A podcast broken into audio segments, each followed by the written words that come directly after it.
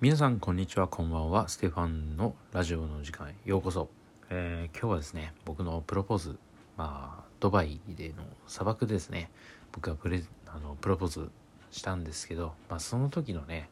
まあ良かった点と、まあ、反省点についてお話ししたいなと思いますんでまあ最後まで皆さんあのお聞き、まあ、ゆっくりね過ごしていただければと思いますはいでね、えー、ドバイの砂漠のプロポーズということなんですけど、まずね、うーん、どっちからいこうかな。良かった点、悪かった点。うん、最初に良かった点言っておきましょうかね。はい。でね、僕はね、えーと、今の奥さんと結婚してもう2年目ぐらいになるんですけど、まあ、ちょうど2017年、18年の、まあ、年末年始ですね、あのドバイ旅行に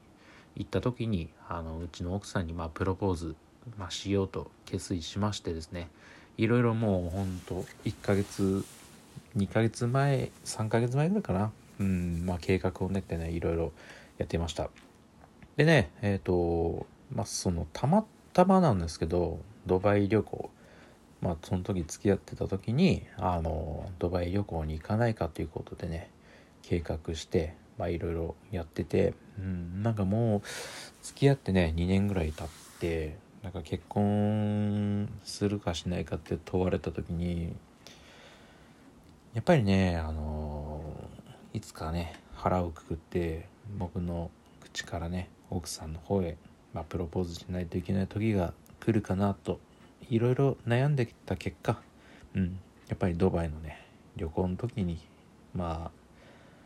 あなんだろうプロポーズしようかなと決意したのが2017年のね10月ぐらいでした。でねそこを決意した時にはねもう行動に移そうと思ってねまあダイヤ入りのね婚約指輪も作ってうんまあいざこうドバイに持ってったわけですよ。うん。でドバイ旅行はねほんと2人にとってはいい思い出でねうん2017年の12月31日に出発してでね、4泊5日ですかね。4泊6日かな。時差の関係で4泊6日だったと思うんですけど、うん、旅行してきました。でね、その中でね、カウントダウン、まあ、31日、1日とともにね、えっ、ー、と、ドバイのね、ブルジュハリファ、ブルジュカリファ、まあ、どっちとも言えんですけど、まあ、世界一高い、あの、塔があるんですよ。まあ、そこでね、あの、世界でも有名なカウントダウンショーがあるということで、まあこれをね、人生に一度見てみたいなと思って、それをね、見に行って、うん、だけどね、やっぱ時差があるんで、なん、なんて言うんだろう。カウントダウンする時って、時差の関係上、あの、ドバイって日本時間の明けおめって日本時間でこう12時にするじゃないですか。で、ドバイの明けおめっていう時間が日本時間でいう朝の5時からなんですよね。うん。でね、ほんと時差ボケもある中で、やっぱ朝5時までね、ほんと眠かったです。うん。で寝ても寝てもやっぱ眠くて、結局カウントダウン2時間前にブルージュカリファの前で、あのー、2人して、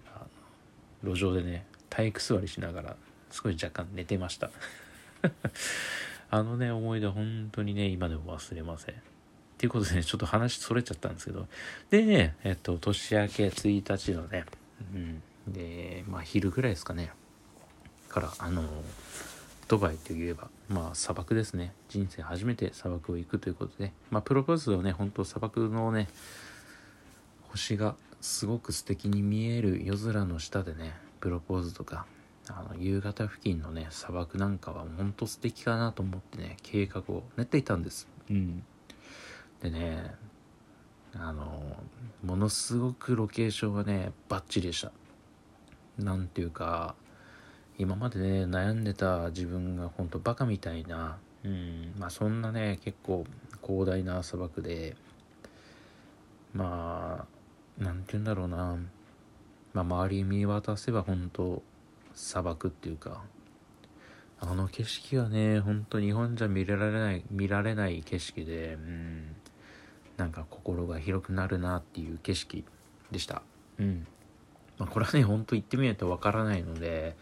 まあ、ぜひね皆さんコロナが落ち着いた頃にねドバイの砂漠に行ってみてもいいんじゃないかなという思います。でねそんなだだっ広い砂漠でね僕はこあのプロポーズかな。プロポーズしてあの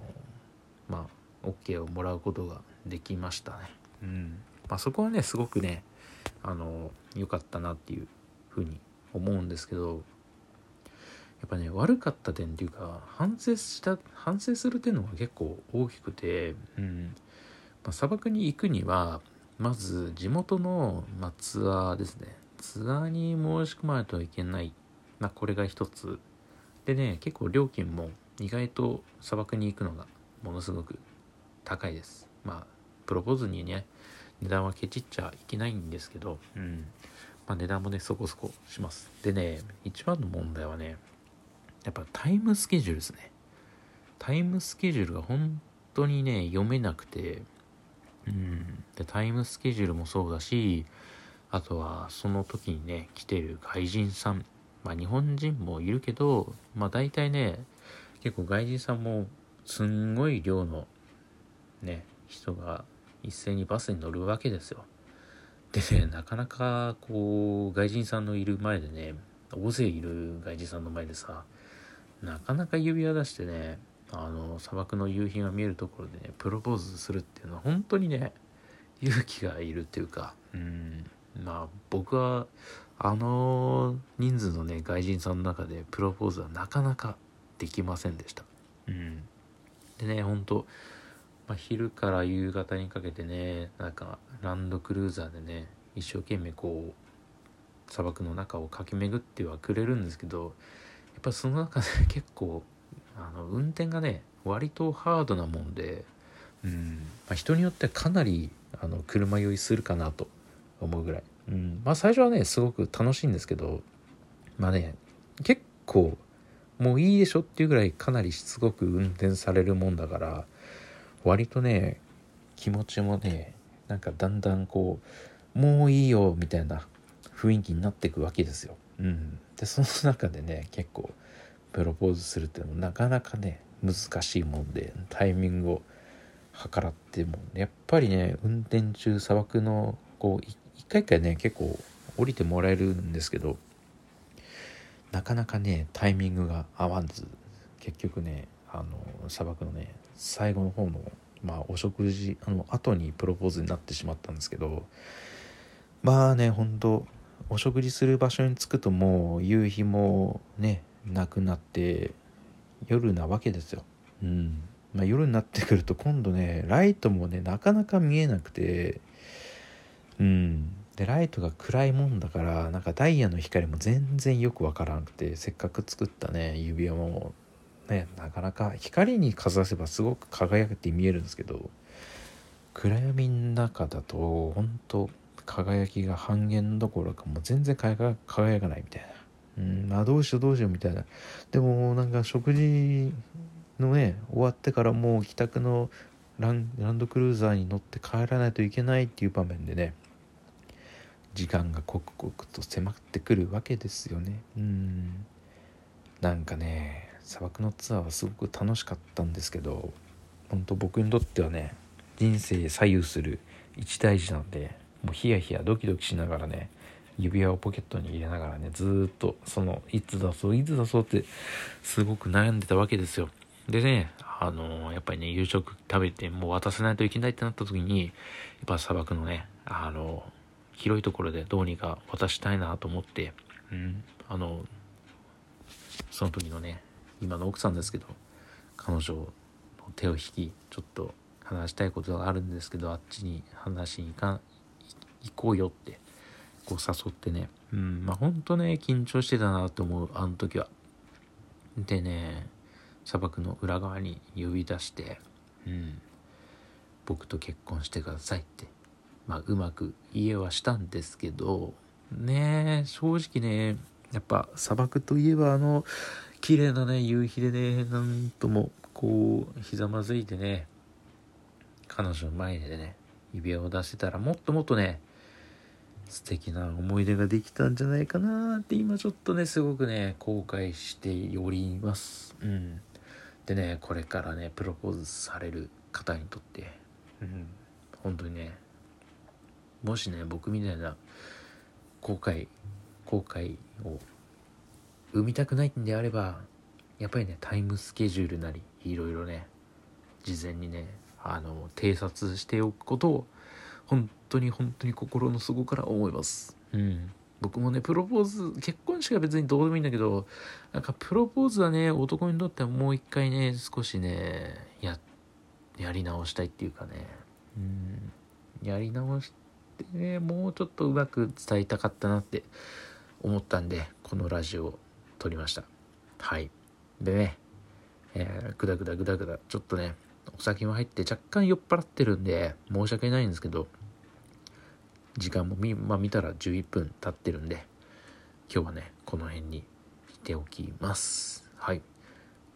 皆さん僕のラジオ聴いてくれてる方本当にありがとうございます。でねえっ、ー、とまだまだこれからね頑張ってね継続してラジオ配信していきたいなと思うんで、まあ、フォローとか、まあ、いつでもコメントとか待ってますんで是非よろしくお願いいたします。ではまた明日。あのお話できることがあればラジオを撮りたいなと思うんで皆さんよろしくお願いいたします。ではおやすみなさい。ではこれからお仕事行く方いってらっしゃい。ではさようなら。バイバイ。